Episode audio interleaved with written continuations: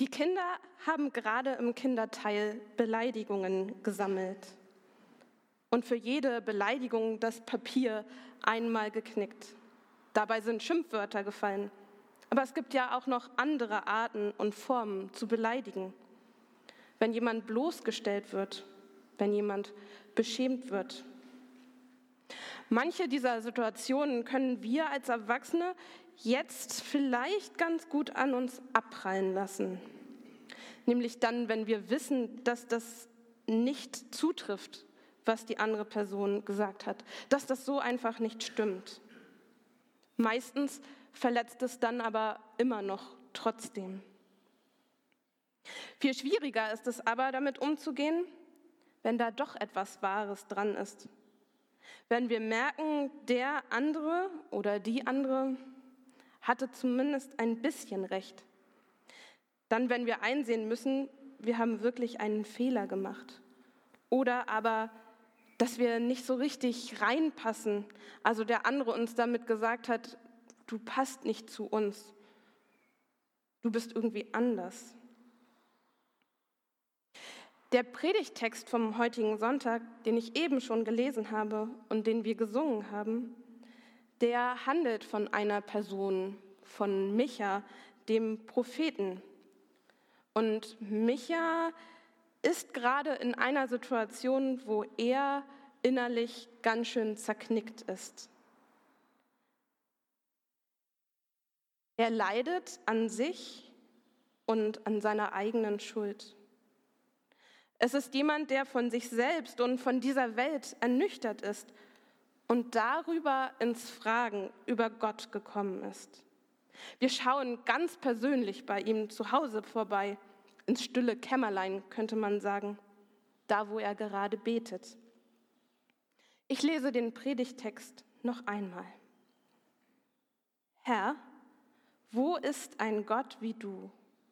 Du vergibst denen, die von deinem Volk übrig geblieben sind, und verzeihst ihnen ihre Schuld. Du bleibst nicht für immer zornig, denn du liebst es, gnädig zu sein. Ja, der Herr wird wieder Erbarmen mit uns haben und unsere Schuld auslöschen. Er wirft all unsere Sünden ins tiefste Meer. Herr, du wirst uns, den Nachkommen von Abraham und Jakob, deine Treue und Gnade erweisen, wie du es einst unseren Vorfahren geschworen hast. Micha stellt hier fest, dass Gott vergibt. Es ist fast so, als wäre er überrascht darüber, dass Gott ihm und dem ganzen Volk vergibt. Oder so, als würde er sich das einreden.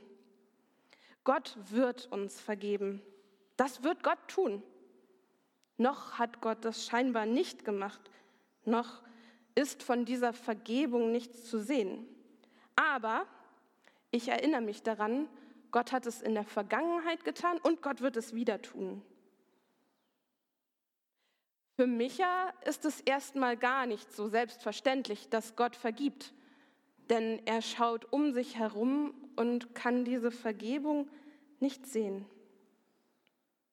Denn er lebt, wie viele Propheten damals, in einer sehr verworrenen Situation, in der es schwer ist, die Liebe und Vergebung Gottes zu entdecken. Wir singen ja dieses Lied von der Vergebung sehr, sehr gerne im Gottesdienst. Und es sind ja auch wirklich schöne Worte, die Micha da gefunden hat. Aber liest man den ganzen Text, dann merkt man, dass da ein kleiner Teil Vergebung ist und ein viel größerer, wo es um die Schuld und das die schwierige Situation, in der das Volk steckt, geht. Denn Micha und das Volk Israel mussten erstmal anderes erleben. Sie mussten die Konsequenzen ihres eigenen Handels tragen, ihre Fehler selber ausbügeln. Denn obwohl Gott ihnen mehrfach gesagt hat, ihnen mehrfach liebevoll den richtigen Weg gewiesen hat, sind sie doch einen anderen Weg gegangen. Wieder besseren Wissens ist das Volk Verträge eingegangen mit anderen Ländern, mit anderen Mächten, mit anderen Göttern, mit denen sie besser hätten keine Verträge eingehen sollen. Verträge, die dazu geführt haben, dass Arme noch ärmer und Reiche noch reicher werden. Und so sind viele Propheten gekommen und sie haben gewarnt und immer wieder daran erinnert, was Gottes gute Idee für unser Leben ist. Denn sie haben die Zeichen der Zeit gedeutet, haben gesehen, was gerade alles schief läuft. Und sie haben gewarnt, wenn wir weiter diesen Weg gehen und nicht nach Gottes guten Weisungen leben, dann werden wir alle den Schaden tragen müssen. Sie haben es auf sich bezogen, sie haben es als Strafe erlebt oder bezeichnet. Auch Micha, der versucht hat, sich gegen diese Ungerechtigkeit aufzulehnen, auch er musste das alles mit ertragen, obwohl er selbst nur teilweise mitschuld war, wenn überhaupt. Auch er ist hineingestrickt, verwoben in diese Schuld seines ganzen Volkes. Heute leben wir in einer Gesellschaft, die das Individuelle sehr stark betont. Und das ist auch gut so. Wir denken daran, wofür bin ich verantwortlich und wofür ist der andere verantwortlich. Wir sprechen selten über so eine gemeinsame Schuld. Aber auch wir wissen, wir sind alle miteinander verbunden. Wir sind verantwortlich für den anderen und die andere. Wenn also jemand geknickt durchs Leben läuft, dann sind wir mitverantwortlich. Manchmal waren wir es dann selber, haben vielleicht sogar mehr oder weniger absichtlich den anderen verletzt. Manchmal haben wir aber auch einfach zugeschaut und konnten oder wollten es nicht verhindern. Und manchmal sind auch wir diejenigen, die selbst geknickt worden sind. Und die Knicke bleiben im Papier. Wir sind gezeichnet. Micha ist geknickt und in dieser Situation des Geknicktseins fängt, Gott, fängt Micha an, nach Gott zu fragen. Und Micha fragt, wer ist ein Gott wie du? In vielen Übersetzungen fängt Micha anders an, nämlich wo ist solch ein Gott? Das liegt daran, dass Martin Luther, der den Bibeltext zuerst übersetzt hat, das Ganze mit wo ist ein Gott wie du übersetzt hat. Denn Luther geht ganz fest davon aus, dass es nur einen einzigen Gott gibt und darum fragt er danach, wo Gott denn nun zu finden ist. Der Prophet Micha aber, der kannte noch andere Götter. Und so übersetzt das Lied, das wir gerade gesungen haben, ganz richtig, wer ist ein Gott wie du? Denn die Israeliten damals kannten nicht nur einen Gott, sondern viele Götter und Mächte, die Einfluss auf sie hatten. Und manchmal wirkten diese Mächte so stark auf sie, da hatten sie fast den Eindruck, dass sie stärker wären als Gott. Schließlich waren die Israeliten ja selten die Gewinner in der Antike. Es waren ja ständig die anderen, die gewonnen haben, ständig die anderen, die sie überfallen haben mit ihren Göttern. Die Assyrer, die Babylonier, die Perser, alle haben sie über Israel gewonnen und Israel unterdrückt. Heute kennen wir auch andere Mächte, die auf uns wirken. Wir würden sie vielleicht nicht mehr als Gott bezeichnen, aber wir kennen sie.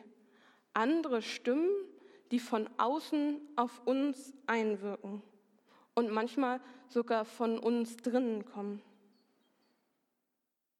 Da gibt es diesen unsichtbaren, gnadenlosen Richter, unser schlechtes Gewissen, unser Scham. Manche schämen sich einfach, weil sie so sind, wie sie sind.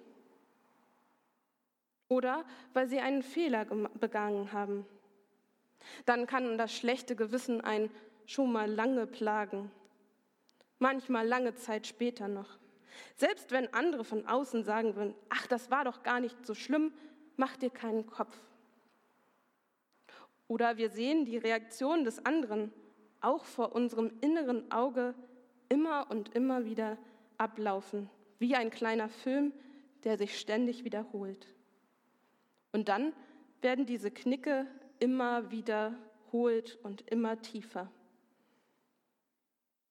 Die Scham, nicht ins soziale Karussell um uns herum reinzupassen.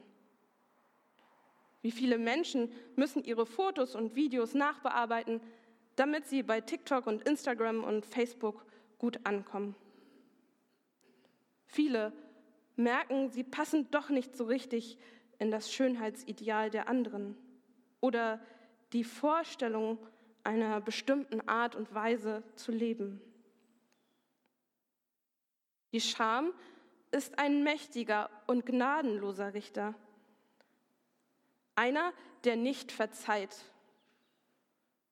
Und das ist anstrengend, weil es ist ja ein unsichtbarer Richter, den man nie so richtig sieht und nie so richtig zu greifen bekommt.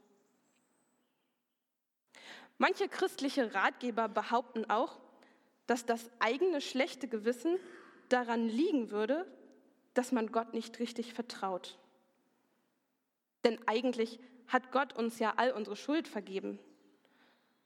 Und wenn wir fest darauf vertrauen, dann sagen diese Ratgeber, müsste unser schlechtes Gewissen ja fast schon automatisch verschwinden.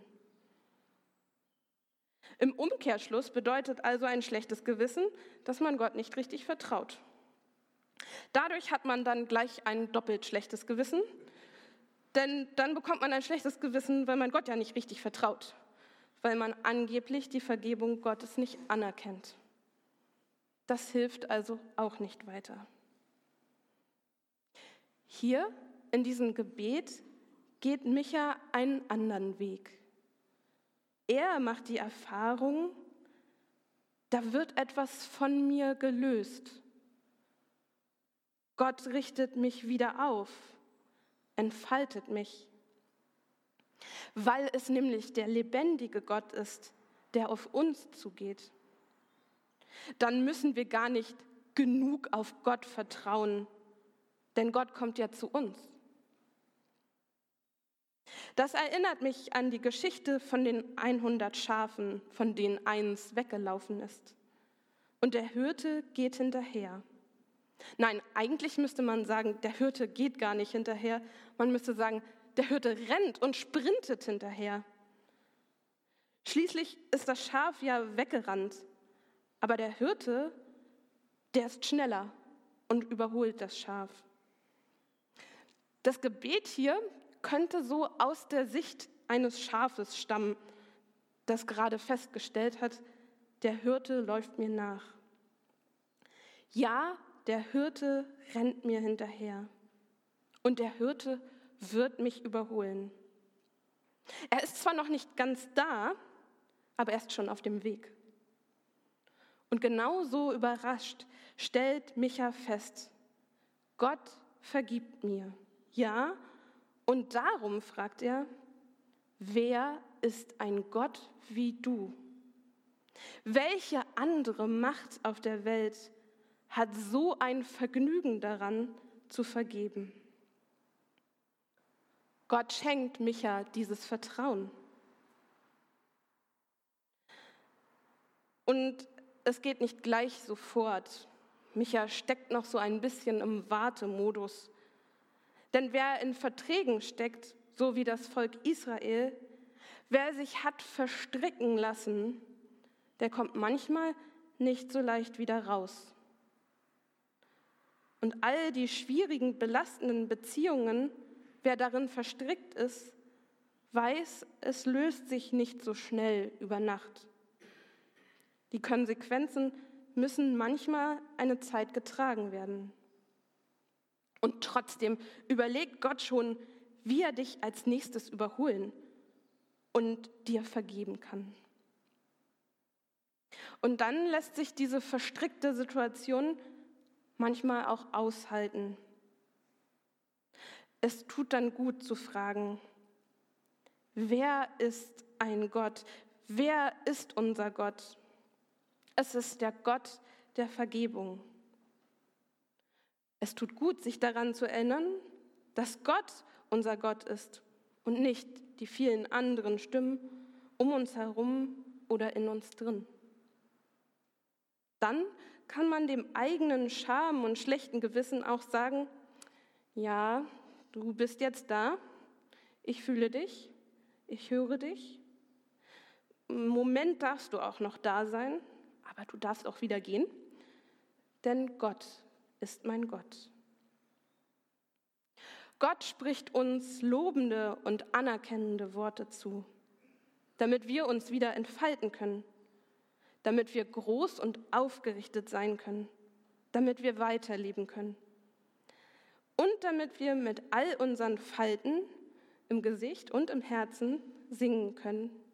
Wer ist ein Gott wie du?